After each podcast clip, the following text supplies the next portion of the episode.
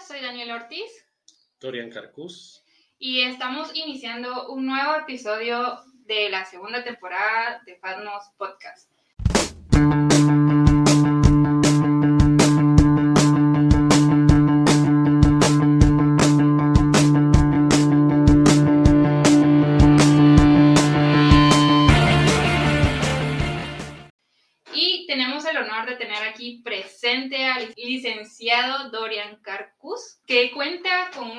Licenciatura en informática, una maestría en transformación digital, una maestría en marketing digital y también es consultor externo.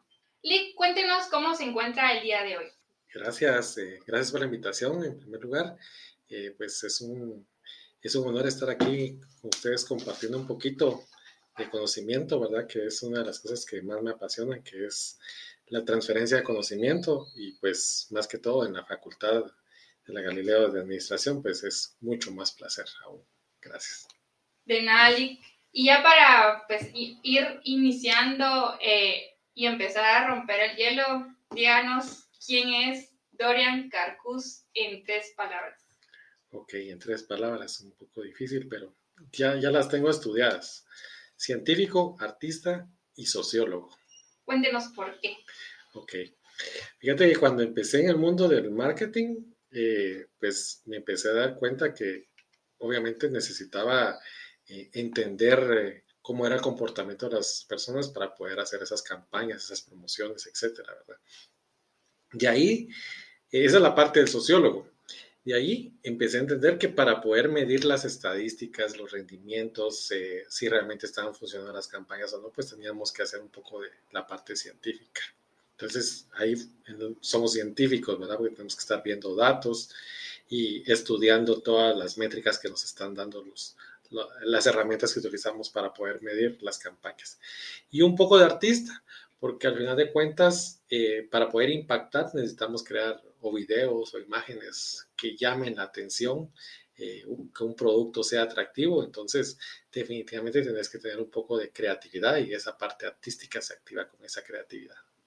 Excelente, Lee. O sea, esas tres palabras que nos mencionas es lo que lo caracteriza. Correcto. Bueno, y también quiero preguntarle cuál es su pasatiempo favorito.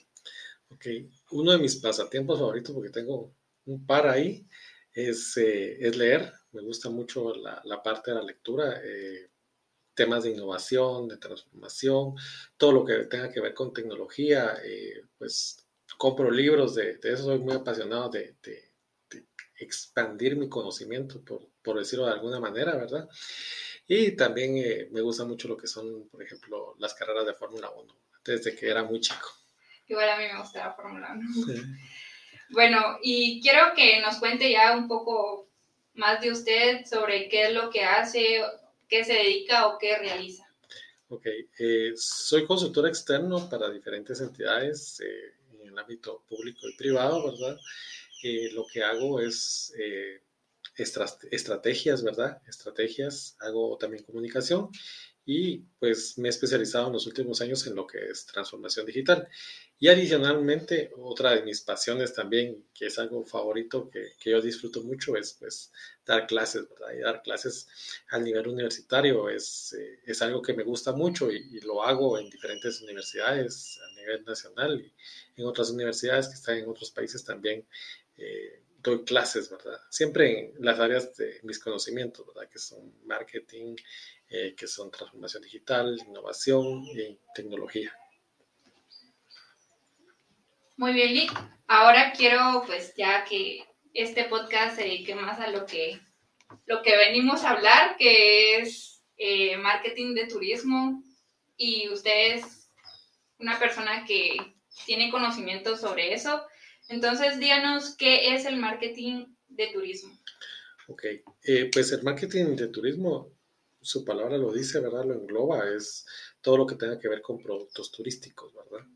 Eh, estás, eh, tenemos que estar enfocados a crear ese factor diferencial con el resto de las empresas que también tienen productos turísticos, que la verdad es de que entre las empresas de turismo y los productos turísticos que existen es una gran variedad que hay. Entonces podríamos poner de, ejemplo eh, los servicios de hotel, eh, servicios de, aloja, otro tipo de alojamiento también podría, podrían ser, no precisamente tiene que ser un hotel, ¿verdad? Podría ser así como camping, un camping.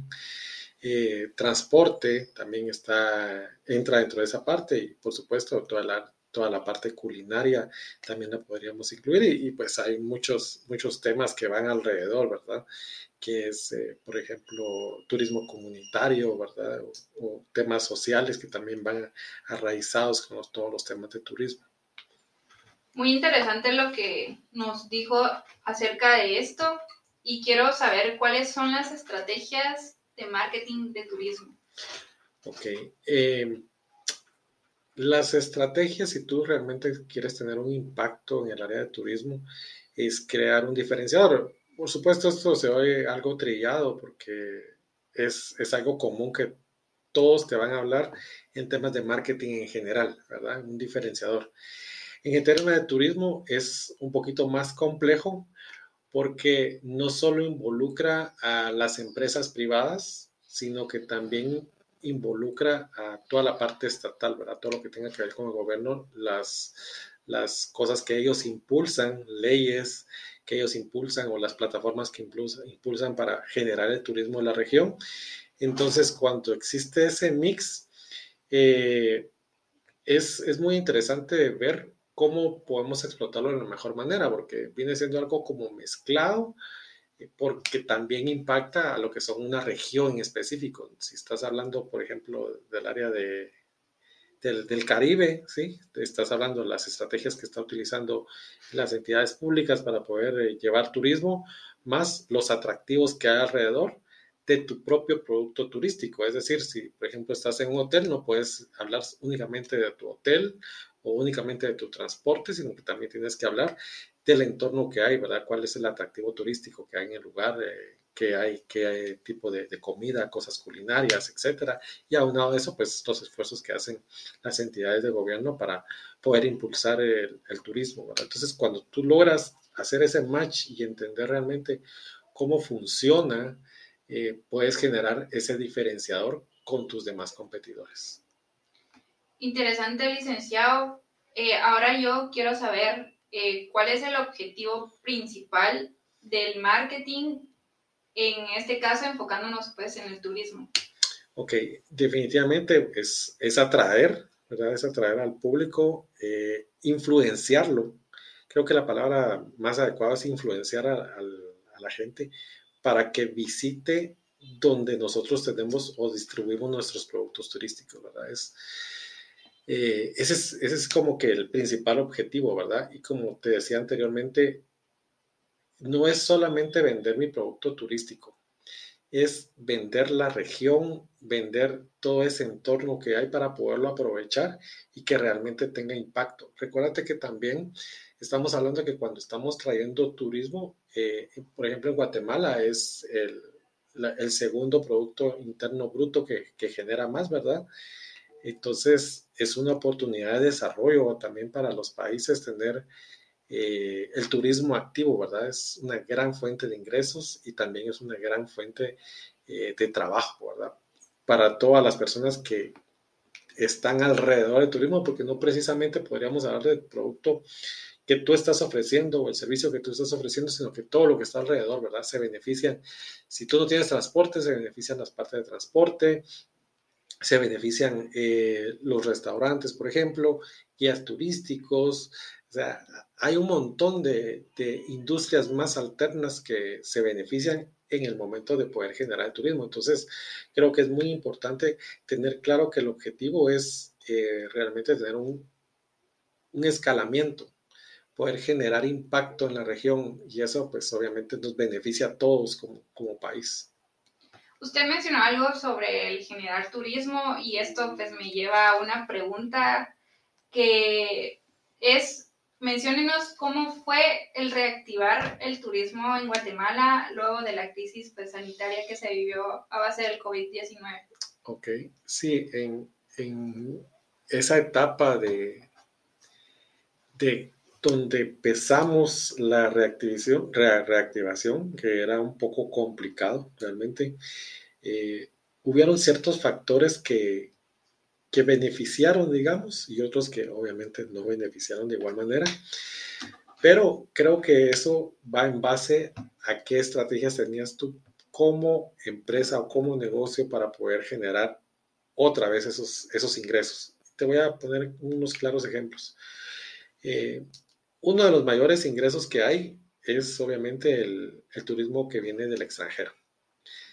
En ese momento las restricciones aún no permitían que el, turista extranjero pudiera visitarnos, ¿verdad? Porque había muchas restricciones.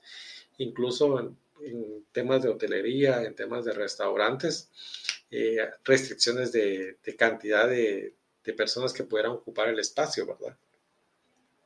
La gente, pues, el factor bueno, digámoslo así, era que la gente estaba desesperada por querer salir de su lugar, ¿verdad? Pero también existía el temor de, estar seguro en el lugar donde, donde nosotros podíamos estar en ese momento, ¿verdad? En ese ambiente. Muchas, muchos restaurantes, pues lo que hicieron fue que empezaron a abrir eh, espacios donde quitaron paredes o algunas ventanas para poder ventilarse y pues la gente podía llegar, ¿verdad? En el caso de la hotelería, también era algo muy impactante porque la mayoría de las personas que trabajan en nivel hotelero, obviamente siempre prefieren un turista, un turista extranjero porque viene a gastar más que un turista nacional. En este caso, pues no existía el turista extranjero. Entonces, la estrategia que se hicieron con varias empresas era empezar a crear paquetes o atractivos para el turista nacional. Mucho antes de que se empezaran a abrir las, empezara a abrir otra vez el, al público, ¿verdad? Todos estos espacios, con el fin de poder generar esos ingresos, aunque sea a una en forma mediada, ¿verdad? Mediana, porque era muy difícil traer a extranjero. Entonces, el éxito fue empezar a generar productos y servicios para el consumidor local hubieron empresas que lo lograron hacer, ¿verdad? Yo estuve en, varias de esas estrategias que nos funcionaron muy, muy bien, trabajar el turista eh, nacional, a pesar que no es nuestro target principal. Y pues obviamente hubieron empresas que tuvieron que cerrar durante la pandemia y que tampoco alcanzaron a llegar a abrir durante esa reactivación que hubo económica en ese momento, ¿verdad? Entonces, eh, creo que fue muy interesante, pero uno tiene que ser previsor, ¿verdad? Cuando trabaja temas de, marketing, tiene que ser previsor a esas tendencias que están pasando o a esas cosas que puede llegar a pasar. Tiene que ser uno eh, muy, muy observador de las cosas que podrían llegar a pasar. Interesante, licenciado, lo que nos mencionó a raíz pues, de lo que se sufrió hace dos años, básicamente. Y quiero pues también que me cuente cómo funciona o cómo impacta eh, las redes sociales en relación al marketing de turismo.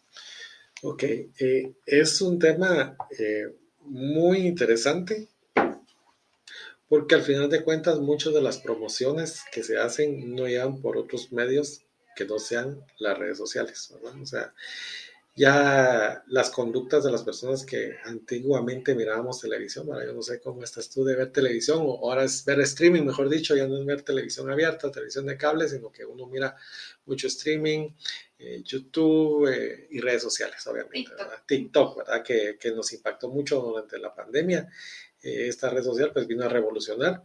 Y si te das cuenta, eh, o te pudieses haber dado cuenta o te seguís dando cuenta porque sigue pasando. Ahora hay muchos influencers que se dedican a temas de viajes, ¿verdad? Digámoslo así en general.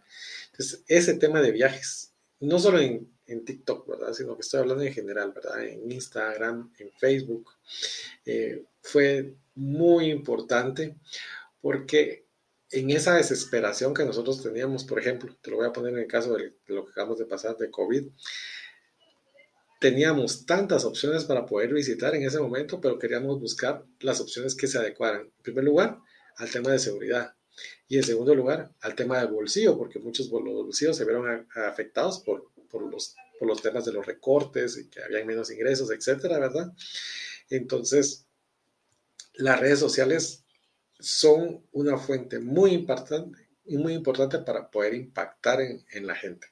Y ahora pues hay diferentes tendencias, ¿verdad? O sea, puedes ver una fotografía fantástica de un lugar hermosísimo, eh, como puedes ver a un influencer que está comiendo una, o sugiriendo, sugiriendo que puedas comer eh, eh, en algún restaurante o visitar algún lugar, etcétera. Y mucho el tema del video. Creo que ahora, a partir de, de las redes como el TikTok, explotó el tema del video. ahora no es tan difícil como hace algunos años, digámoslo así, hacer un video, incluso con características muy profesionales, con pocas herramientas. Incluso eh, hay gente que puede hacer un video muy rápidamente desde su teléfono celular, ¿verdad? Y que al final de cuentas impacta porque esa personalización o esa humanización que hay en el momento de que estás queriendo transferir eh, esa vista, esa belleza, ese impacto del gusto que incluso cuando uno está viendo cómo alguien está comiendo, cómo están sirviendo la comida, cómo la están haciendo, a través de un video es fundamental. Entonces, muchas de las empresas de, turismo eh, se han abocado tanto en redes sociales como en influencer para poder generar esos impactos. Entonces, las redes sociales sí son el o actualmente el medio de comunicación ideal para poder promocionar cualquier cosa de turismo. Ya que hablamos de redes sociales, ahora díganos cuáles son los pasos para crear un plan de marketing. Supongamos que es un plan de marketing digital, ¿verdad? En este tema enfocado en turismo. Mira, en turismo, eh, yo siento que es un tema fácil en el sentido que si tú tienes un poco de imaginación, a veces hay gente que no tiene mucha imaginación, pero asumamos que todos tenemos, bueno, de hecho todos tenemos imaginación, eh, pero tenemos que como que desarrollar esa parte creativa, ¿verdad? Entonces, eh, creo que el tema es realmente contar algo. Siempre se cuenta de que cuentes una historia, es algo muy típico, muy común que, que sucede cuando estás hablando con alguna persona que se dedica a generar contenido o, temas de marketing digital. Es muy importante y es muy interesante esto. Pero tienes razón, o sea, es, es, crear una historia. Entonces, cuando tú estás viendo, por ejemplo, que la persona llega a un restaurante y está pidiendo un plato con una bebida, pues les estás contando una historia. Y cuando estás viendo esa historia en redes sociales, pues es algo que que es como que ah, yo quiero ir a visitar ese lugar o quiero comer ese plato en específicamente, etcétera. A mí me ha pasado que de repente miro un lugar y digo yo, yo tengo que irlo a conocer. Le doy guardar. Le doy guardar, corazoncito y guardar por cualquier cosa, ¿verdad? A veces pues hasta descargo el video, ¿verdad? Para que no se me pierda, porque a veces se me, se me pasa entre las cosas que uno guarda. O lo comparto con alguien con la novia, o con el novio, o con el esposo, con la esposa, mira, aquí quiero ir. Y en el tema del turismo es bien, bien, bien interesante el comportamiento porque a pesar de que, digamos, le puede gustar al hombre, eh, la mayoría de las decisiones del viaje las toma la mujer siempre. Entonces es así, yo quiero visitar este lugar, yo quiero que tú me lleves. O sea, cuando dices comparte y ponle a tu pareja, ya sabes que eh, siempre le comparten al, novio o al esposo eh, que ese es el lugar que quieren visitar. Entonces, en las redes sociales creo que es muy importante el tema de dirigirnos a la persona ideal. Entonces, en el momento de hacer esas publicidades, los anuncios, etcétera, cuando lo estás enfocando y le das ese, le voy a decir, yo creo que no es la palabra correcta, pero ese toque femenino o ese toque que impacta a la mujer para, para que ella diga, yo quiero ir a visitar ese lugar, creo que es muy, muy, muy importante porque es muy impactante. Entonces, cuando entro en la parte científica de, eh, de mí mismo, ¿verdad? Y empezamos a ver las métricas que hay en temas de turismo, la mayoría de personas que ven, que le dan like, que comparten, son mujeres. Y te estoy hablando de un 65-70%, o sea, sí es una gran mayoría. Entonces, cuando tienes ese, ese toque de poder enganchar al público desde el punto de vista femenino, creo que es más importante, más impactante la, la publicidad.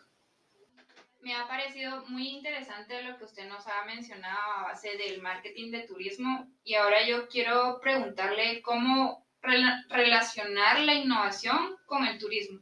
Ok, mira, vamos a tocar algunos ejemplos ahí, esperemos que nos dé tiempo. Eh, por ejemplo, cuando tú, tú vas y te vas a un hotel, te vas de viaje, sola, acompañada, como tú quieras. Tú vas y buscas un lugar donde hospedarte porque es una distancia larga y tienes que pasar varios días. Tú vas a un hotel y vas porque deseas dormir o porque quieres dormir. Quiero dormir. ¿Quieres dormir? Sí. Bueno, ¿cuándo es cuando deseas dormir? Um, supongo que mi cuerpo lo está pidiendo, ¿verdad? Sí, pero digamos que depende. Porque yo te puedo llevar a un lugar que tú necesitas dormir y es un catre, ah, un colchón, o te puedo dejar tirado con un sleeping bag, o te puedo poner en una cama llena de rosas con una botella de champán. ¿Cuándo quieres dormir o deseas dormir? Depende. Depende, sí. Depende qué, qué actividad vas a hacer, qué tanto tiempo vas a estar, con quién lo vas a compartir, si vas sola, si vas a acompañar, si vas con tu familia, con tu esposo, etc. Entonces, ahí viene un tema de innovación, porque tú le puedes tomar la fotografía a la habitación y le puedes ofrecer eh, una cama matrimonial, quince aire acondicionado, ventilador, etc. Que está bien. Le vas a cobrar, le voy a poner en dólares digamos que le voy a cobrar 30 dólares. Pero 30 dólares a mí no me trae cuenta, yo no quiero ganar 30 dólares, yo quiero ganar más. Tienes que innovar. Un poco difícil innovar en algo que ya está y que, ¿cómo haces? Porque la gente lo que quiere es dormir, como tú dijiste, no desea dormir. Ok, ¿qué pasa si entonces le haces a las toallas un, cisne, pones unas rosas, eh, pones de, diferentes tipos de, luz o le pones eh, unas cortinillas especiales, no especiales, sino que digamos alrededor de la cama. Eh, ya no es tanto que quiero dormir, sino que deseo dormir. O sea que lo vas a conjugar en, las, dos, en las dos líneas, ¿verdad? Y entonces empiezas a hacer un poco de innovación, porque hoteles para dormir, cualquier cantidad. Eso no hay, no hay límite. Bueno, pero ¿cómo lo escoges tú? ¿Por el precio o por el valor? Porque tú puedes ver el precio y te puede costar 30 dólares, pero puedes ver incluso que hasta hayan ahí, digamos, si es en un lugar más o menos que no es una jungla, eh, pueden haber insectos, escorpiones, alacranes, etcétera, ¿verdad? O vas a un lugar donde haya un montón de rosas, donde haya una tina, donde te puedas duchar, aunque posiblemente ninguna de esas cosas uses, pero ya tienes cómo justificar los otros 20 dólares. Entonces tú dices, ah, no, yo quiero dormir ahí porque ahí se mira diferente. Entonces aplicas un poco de innovación, que no es una gran innovación, pero es una innovación lo suficientemente grande para que tú puedas venir y generar valor. Porque al final de cuentas lo que necesitamos todos es generar valor, generar valor a un producto ¿Cómo generas valor a tus productos? Por precio, puede ser una, ¿verdad? Puedes generar valor por el precio, la gente le interesa, se va más por el precio que por la, bonita forma que esté. Puedes generar valor con una innovación, puedes generar valor con una atención al cliente. No es lo mismo que te atienda una persona muy amable como alguien que te atienda muy mal, ¿verdad? no vas a regresar o o si alguien te cuenta una mala experiencia, etcétera, no lo vas a hacer. Entonces, digamos, ese podría ser un factor de innovación para un producto turístico como en la hotelería. Pero digamos que también hay diferentes tipos de productos turísticos. Eh, digamos que tú eres un productor de, de chocolate. ¿Cuántos tipos de chocolate hay cuando tú vas a, San Juan La Laguna, San Pedro La Laguna, Panajachel, y está dorado de chocolates por todos lados y tú puedes comprar chocolates de cualquier precio, de cualquier sabor, etc. ¿Cómo haces esa innovación en un producto que, digamos, no hay un gran diferenciador a simple vista? Entonces, le das un poquito de imaginación. Pues yo encontré uno de esos en, un lugar, me pareció muy, muy diferente porque estaban envueltos como que fueran, el chocolate se ha envuelto como que fuera un, ¿qué dijera yo? Como que fuera una salchicha, digamos, la forma de una salchicha, pero envuelto con papel de China. Entonces, cuando yo veo este, digo yo, ¿y esto qué es, verdad? Eh, no te estoy hablando de que hay una buena promoción, etcétera, no estoy hablando del marketing en ese sentido, sino que el producto en, sí. Entonces yo lo veo y digo, bueno, ¿qué es esto? Chocolate. ¿Qué cuesta el chocolate? Que es como el tamaño de, una salchicha, literalmente, un bolígrafo tal vez, pero es mucho más grueso, es como una salchicha vienes, digámoslo así. Entonces me dicen 15 quetzales. Bueno, pero resulta que hay de diferentes colores eh, de, de esa envoltura. Entonces, y cada uno de esos colores representa un sabor diferente. Y entonces ya le empiezas a agregar ese, tema como de innovación a un tipo de productos de estos, ¿verdad? Cuando yo lo, cuando yo lo tomo, yo soy una persona bien curiosa y lo veo, miro que tiene una etiqueta y, es, y está como que pintada a mano. y estos, encima de eso lo pintan a mano. O sea, más trabajo, más caro, porque lo hacen así. Ya, te digo, va, uno hay que ser entre artista, científico y sociólogo, ¿verdad? Porque aplicas las tres cosas cuando tú trabajas con temas de marketing, específicamente tú tienes que tener esa, esa línea.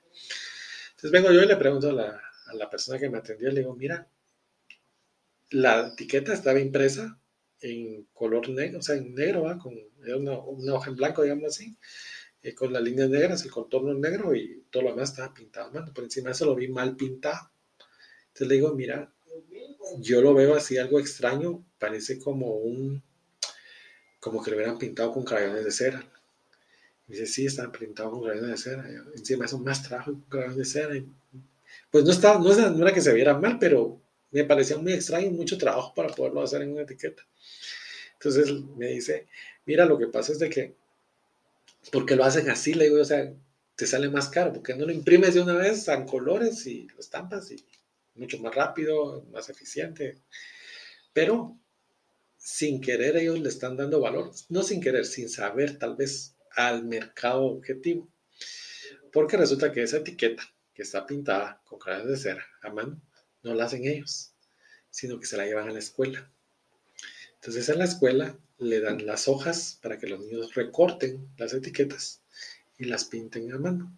Son tres colores los que usan, el azul del cielo, el, un café representando un volcán, perdón, el azul del lago, un café de la tierra y un amarillo, creo que es, no recuerdo ahorita muy bien. Y entonces te das cuenta que esa parte del turismo también empieza a generar a su alrededor, porque a los niños les pagan por cada etiqueta que, que les hacen el niño recibe una, y que no se vea como que fuera una explotación, porque no es una explotación, es algo que hace alguien con, todo gusto y es un niño que está empezando a generar un ingreso. Eh, no es explotación porque es a voluntad que lo hacen, etcétera, y, son etiquetitas y tampoco es de que hagan millones, ¿verdad? Pero estás generando valor, escalabilidad y encima de eso también estás ayudando a la comunidad, a la región, porque le estás dando trabajo, le estás generando eh, toda esa transferencia de conocimiento también a las personas. Y entonces, cuando me lo explican a mí, el chocolate ya tiene sentido y ya tiene todo el valor por el que yo voy a pagar, posiblemente por encima del precio, ¿verdad? Que lo podría conseguir en cualquier otro lado, pero ya me generó valor. Entonces, en ese momento que me genera valor, es un producto para mí muy atractivo. Entonces, eh, es una innovación también. ¿Qué le estás haciendo? No estás creando una fórmula mágica, no estás haciendo un proceso eh, sumamente complejo que te va a ahorrar no sé qué cosas, ¿verdad? No, no estás haciendo eficiencia, no estás haciendo costos, pero le estás generando valor al producto. Entonces, una innovación tan sencilla con un gran valor. Y ahora viene la otra parte, ¿cómo lo vas a comunicar? Eso quedará para otro podcast, digo yo. claro, claro. Los siguientes compañeros. Sí, correcto. Eh, bueno, licenciado, a mí me ha gustado y me ha parecido muy interesante su experiencia. Y ya pues seguir como que finalizando ya el podcast, cuéntenos un poco, o más que todo, de un consejo clave a los estudiantes que a usted en su época de universitario le hubiera gustado escuchar. Ok. Creo que uno, eh, una de las cosas más importantes que debe tener es la constancia y el autoaprendizaje. Eh, yo la verdad es que fui muy malo, muy mal estudiante, casi toda mi vida, hasta que entré a la universidad me compuse. Pero eh, el autoaprendizaje ahora es tan fácil que me hubiera gustado aprender muchas cosas más de más jovencito eh, de, las que, de las que sé actualmente, ¿verdad? Entonces ahora pues están las plataformas Platzi, Doméstica, YouTube incluso, eh, creo que son fuentes de conocimiento si las sabemos utilizar correctamente. Entonces, la constancia y el autoaprendizaje creo que son cosas que debemos de valorar para poder eh, generar impacto. Impacto en nuestras vidas, impacto en, nuestras familias, impacto económico en, nuestro país y en el mundo, ¿verdad? Ser muy positivo en esas cosas.